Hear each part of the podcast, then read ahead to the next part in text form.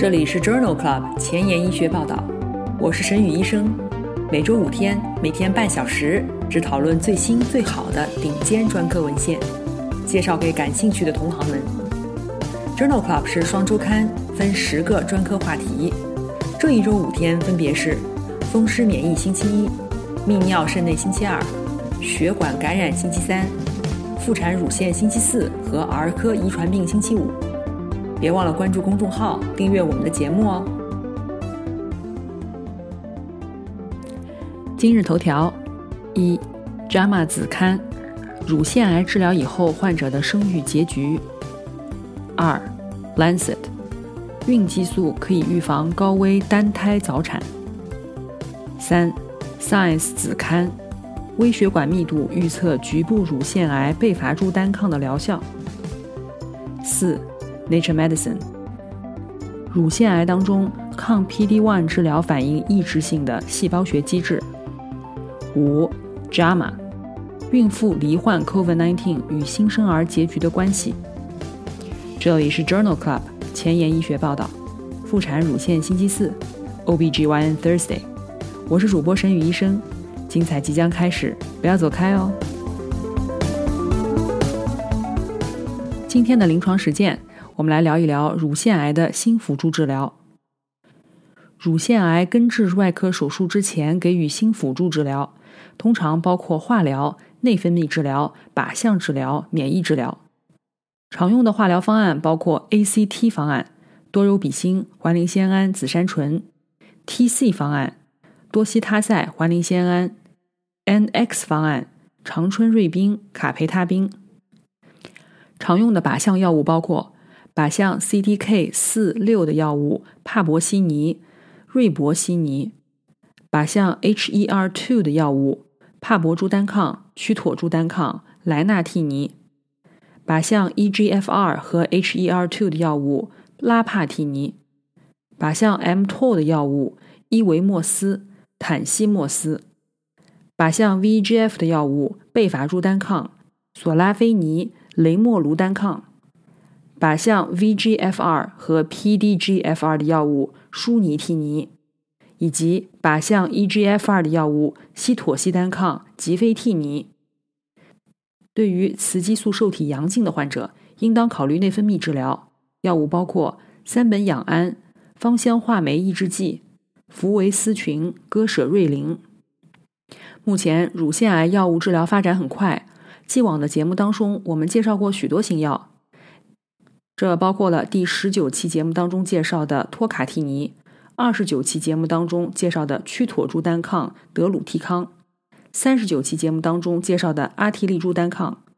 在第四十九期节目当中介绍过阿培利西，第七十九期节目当中介绍过戈维替康沙西妥珠单抗，第八十九期节目当中介绍过帕博利珠单抗。有兴趣的朋友可以点击链接重复收听哦。他莫西芬作为一种内分泌治疗的药物，可以预防高危妇女的乳腺癌风险。作为辅助治疗，可以降低乳腺癌的死亡率。其中，乳腺 X 线的密度变化是他莫西芬治疗反应的一个替代指标。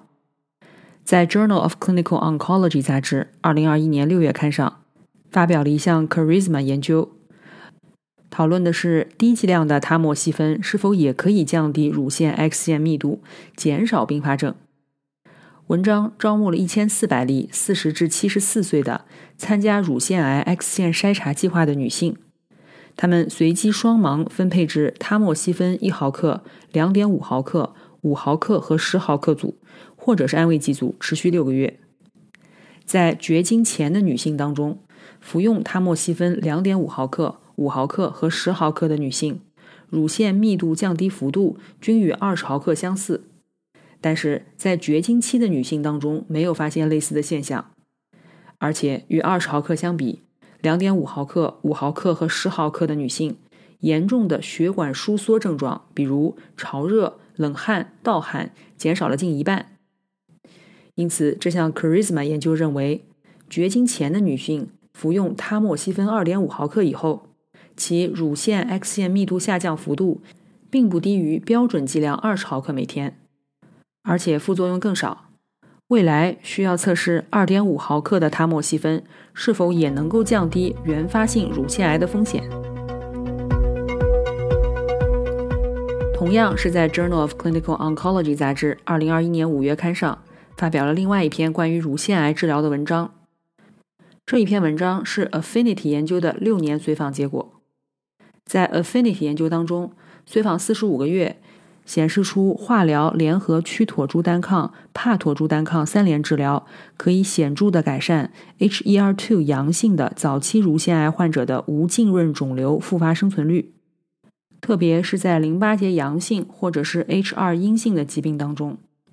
这篇文章汇报了 Affinity 研究的六年随访结果，分析了四千八百例患者的数据。分析发现。辅助标准化疗联合一年的曲妥珠单抗，再加上一年的帕妥珠单抗三联治疗，与化疗联合曲妥珠单抗的二联治疗组相比，六年的总生存率相似，分别为百分之九十五和百分之九十四；六年的无浸润肿瘤复发生存率分别为百分之九十一和百分之八十八。特别是在淋巴结阳性的亚组当中。三联治疗组的浸润性肿瘤复发风险降低了百分之二十八，在 H2 阳性的亚组当中，三联治疗组的浸润性肿瘤复发风险降低了百分之二十七，两组治疗组的心脏事件发生率均小于百分之一。因此，这一项研究的长期随访结果认为，在 HER2 阳性的早期乳腺癌患者当中。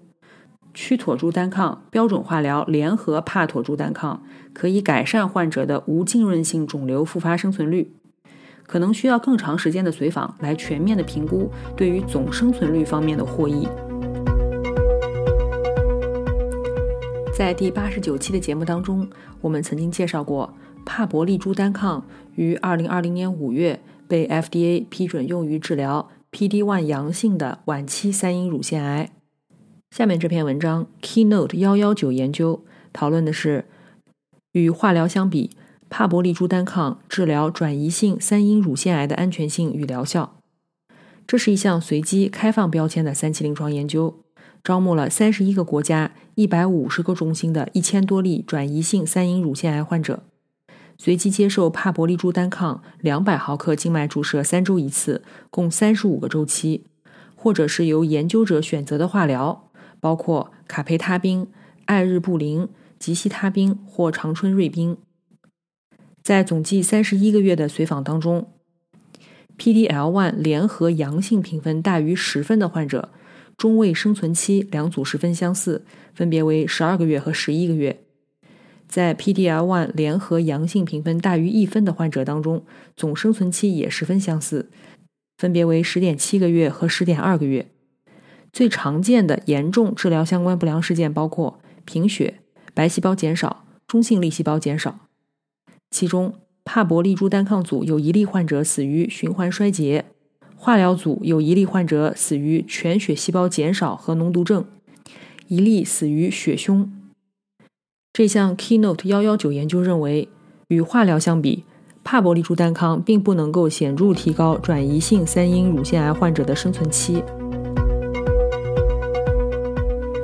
下面这篇文章讨论了一个我个人非常感兴趣的问题，那就是乳腺癌患者治疗以后的生育结局。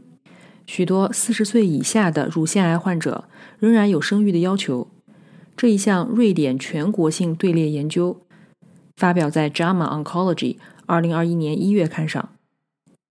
纳入了一九九四至二零一七年之间的一千两百例乳腺癌妇女。总的来说，有生育要求。接受了保留生育能力治疗的女性，一般来说更年轻，大多数尚未生育，H2 阳性疾病更多，化疗的比例更高，使用辅助生殖技术的比例更高。在平均四年的随访当中，接受标准化治疗的妇女活产的比例为百分之八点七，接受保留生育能力的治疗的女性有百分之二十二至少活产过一次。经过统计。五年的活产累计发生率为百分之十九，十年的活产累计发生率为百分之四十。因此，这项全国性的队列研究认为，无论是否接受保留生育能力的治疗，乳腺癌治疗以后活产都是有可能的。接受保留生育能力治疗以及辅助生殖技术，可以进一步的提高活产率，而且不影响总生存率。今天分享的最后一篇文章发表在《Science Report》二零二一年五月刊上。这一项随机对照的二期临床研究讨论的是微血管密度用于预测局部晚期乳腺癌贝伐珠单抗的治疗反应。研究招募了一百三十例局部晚期的 HR2 阴性的乳腺癌患者，随机接受化疗、联合或者不联合贝伐珠单抗。入组的患者在基线时和第十二周时都进行了肿瘤活检。基线时微血管密度能够显著的预测贝伐珠单抗治疗以后的部分缓解率，比值比达四点九。新生血管密度更高，小球样新生血管。和血管生成特征评分并不能用于预测部分缓解率，但是这些指标与肿瘤基底样表型、三阴表型相关。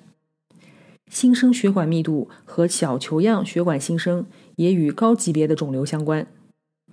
因此，作者认为，基线时的微血管密度高，则贝伐珠单抗疗效升高；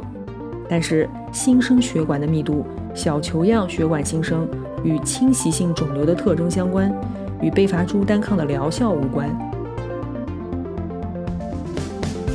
英文不好，找医学文献如大海捞针，没有头绪吗？每天半小时，我把文献精华翻译成中文带给你。工作太忙，没时间看研究进展，导致写课题没有 idea 吗？每周五天，我只和你讨论最新最好的临床研究。Journal Club 前沿医学报道。拉近科研和临床的距离。今天临床实践的第二部分，我们来聊一聊早产。早产是指发生在妊娠二十到三十七周之间的分娩，百分之七十到八十的早产都是自发性的，百分之二十到三十的早产为治疗性的，极少数是由于宫颈机能不全导致的。主要的危险因素包括早产的病史、种族遗传因素、低龄和高龄的孕妇。宫颈手术史、子宫畸形、辅助生育技术、多胎妊娠、妊娠早期阴道出血、母亲全身性疾病、宫颈短以及感染。预防早产的干预因素包括：一、尽管大多数医生建议患者卧床休息，但是卧床休息仅改善子宫胎盘的血流，并没有证据表明可以降低早产发生率。二、黄体酮虽然被广泛使用。但也并不是灵丹妙药，可能获益的人群有既往单胎妊娠自发早产史的妇女和本次宫颈短的妇女。三，对于宫颈短，补充黄体酮以后仍然较短，可以考虑进行宫颈环扎术。四，对于多胎妊娠，使用黄体酮、子宫托、宫颈环扎术以及卧床都可能无法延长妊娠期。在既往的节目当中。我们曾经两次聊到过早产的相关话题，分别是在第十九期和六十九期的节目当中。有兴趣的朋友可以点击链接重复收听哦。在《BMJ》杂志二零二零年十一月刊上发表了一项荟萃分析，讨论了高温与围产期不良事件之间的关系。这篇荟萃研究纳入了二十七个国家进行的七十项研究。其中七个国家为中低收入国家。随机效应荟萃分析显示，气温每升高一度，早产的几率增加一点零五倍；在热浪期间，早产几率增加了一点一六倍。而且，气温每升高一度，死产增加了一点零五倍。在二十八项研究当中，有十八项研究显示，较高的温度与婴儿出生体重下降有关。但研究具有相当大的抑制性，在社会经济地位较低和孕妇年龄极小或者极大的女性当中，温度与不良结局之间的关联性最大。这项荟萃分析认为，虽然高温导致的围产期不良事件的幅度很小，但是由于全球气温变暖，高温暴露十分常见，这一效应有可能影响到中低收入国家的妇女和儿童。下面介绍的两篇文章讨论的是孕激素在预防早产当中的作用。第一篇 EPIC 研究发表在《Lancet》柳叶刀杂志，二零二一年三月刊上。这项荟萃分析针对无症状的但是有早产风险的妇女进行，比较了阴道黄体酮、肌肉注射十七己酸羟孕酮、口服黄体酮的疗效和安全性。文章纳入了三十一项实验。一万一千名妇女以及一万六千名子代的数据，在单胎妊娠的研究中，主要包括的自发性早产或者是宫颈短的妇女，接受阴道黄体酮治疗的女性，三十四周之前的早产风险减少了百分之二十二；肌肉注射十七己酸羟孕酮的女性，单胎早产风险降低了百分之十七；口服黄体酮的女性。单胎早产风险降低百分之四十，但是在多胎妊娠的研究当中，阴道黄体酮不能够减少双胎妊娠三十四周之前早产风险，肌肉注射十七己酸羟孕酮也不能减少双胞胎或者三胞胎的早产风险，但是十七己酸羟孕酮可能会增加早产胎膜早破的风险，风险比为一点六。阴道和口服黄体酮、肌肉注射十七己酸羟孕酮都可以降低高危单胎妊娠三十四周以前的早产发生率，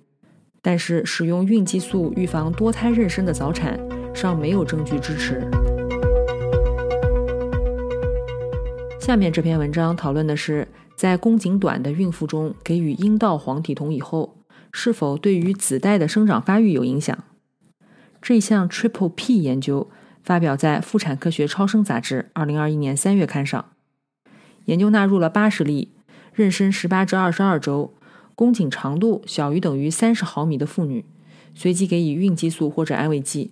并且对子代随访两年。八十名参与者所生育的孩子当中，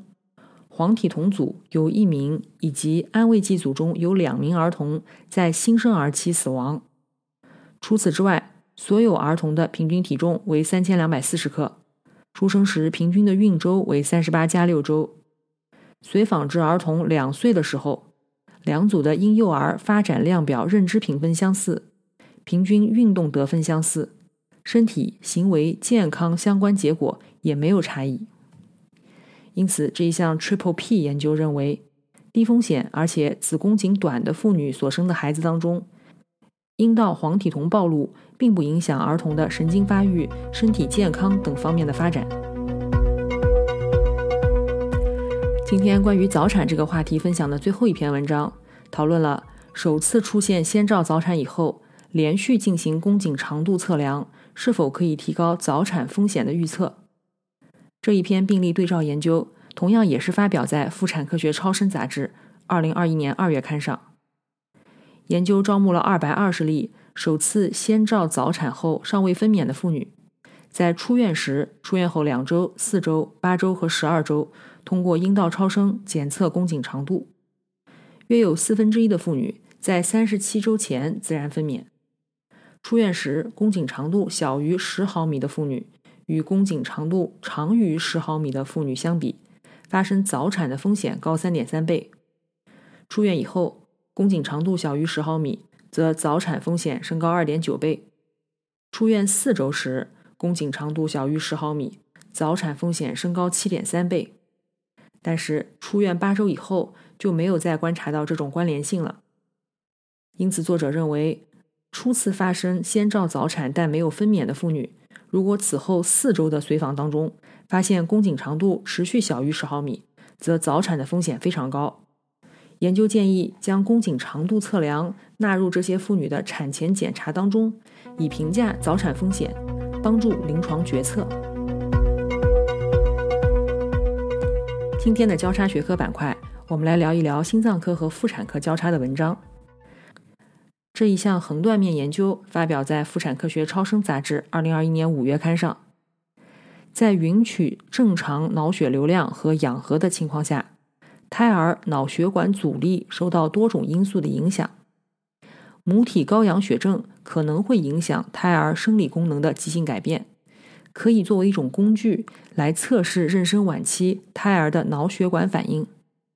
因此，在这一项横断面研究，利用的就是母体高氧血症来评估先天性心脏病的胎儿的脑血管反应性。研究一共纳入了四十三例怀有先天性心脏病的胎儿孕妇。首先，根据先天性心脏病的类型，分为左心梗阻性疾病、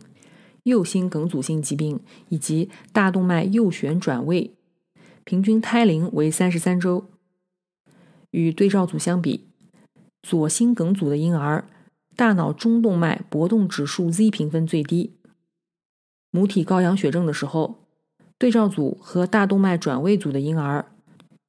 大脑中动脉搏动指数 Z 评分显著升高，而左心梗阻和右心梗阻组变化不显著。这种差异在主动脉弓逆行血流的左心梗阻亚组当中更为显著。所有胎儿在母亲高氧血症时，分支肺动脉搏动指数均显著降低，而脐动脉的搏动指数没有变化。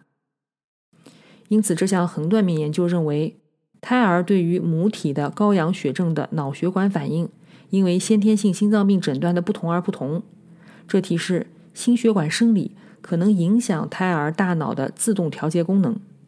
仍然需要进一步的研究来确定。这些发现对于儿童长期神经发育的影响。今天的前沿医学板块，我们来聊一聊乳腺癌当中抗 PD-1 治疗反应抑制性的细胞学机制。这篇基础研究发表在《Nature Medicine》二零二一年五月刊上。免疫检查点抑制剂联合新辅助化疗可以提高乳腺癌的病理完全缓解率。但是在手术前接受 PD-1 抗体治疗，雌激素受体阳性或者三阴乳腺癌当中，只有一部分对于 PD-1 治疗有反应。作者对于接受 PD-1 单抗治疗的二十九例初诊患者和十一例化疗后复发的患者，进行了治疗前和治疗后的肿瘤活检。不论肿瘤亚型如何，约有三分之一的肿瘤含有表达 PD-1 的细胞。在 PD-1 单抗治疗以后，均出现了克隆扩增。扩增的 CD8 阳性 T 细胞具有以下的特征，包括细胞毒性标志物、免疫细胞归巢标志物、T 细胞衰竭标志物。CT4 阳性的 T 细胞具有以下特征：一型辅助 T 细胞标志物、滤泡辅助标志物。在治疗前的肿瘤活检标本当中。具有以下特征的细胞出现频率与 T 细胞的扩增频率呈正相关，包括免疫调节树突状细胞、特异性巨噬细胞表型、MHC 一二类标志物。相反，未分化的前效应记忆 T 细胞或者是抑制性巨噬细胞与 T 细胞的扩增呈负相关。这项基础研究确定了各种免疫表型和相关基因型。它们与抗 PD-1 治疗以后 T 细胞扩增呈正相关或者是负相关，显示了乳腺癌中抗 PD-1 治疗反应抑制性的细胞学基础。今天的 COVID-19 板块，我们来聊一聊孕妇罹患 COVID-19 以后与新生儿结局之间的关系。这一项全国性的队列研究发表在《JAMA》二零二一年五月刊上。一共统计了八万例婴儿的数据，其中女孩为百分之四十九，两千三百例婴儿的母亲 COVID-19 病毒检测为阳性。研究发现，孕产妇 COVID-19 检测阳性时，孕周略短，早产率略高，但是差异无统计学意义。孕产妇 COVID-19 检测阳性与以下新生儿疾病发生增加有关，这包括。呼吸窘迫综合征、新生儿呼吸障碍、高胆红素血症，但是总的来说，新生儿死亡率、母乳喂养率、新生儿住院方面，两组之间没有显著的差异。在 COVID-19 检测阳性的母亲当中，仅有二十一名婴儿检测出了 COVID-19 阳性，而且没有观察到先天性肺炎。这一项全国性的队列研究认为。母体在妊娠期罹患 COVID-19，则某些新生儿疾病的发生率有小幅增加，但是总的来说，不良事件绝对数量很少。今天就聊到这里。如果你真心喜欢我的节目，不用给我点赞，现在就去转发分享吧，和我一起把最新最好的文献分享给需要的朋友。明天是儿科遗传病星期五，精彩继续，不见不散哦。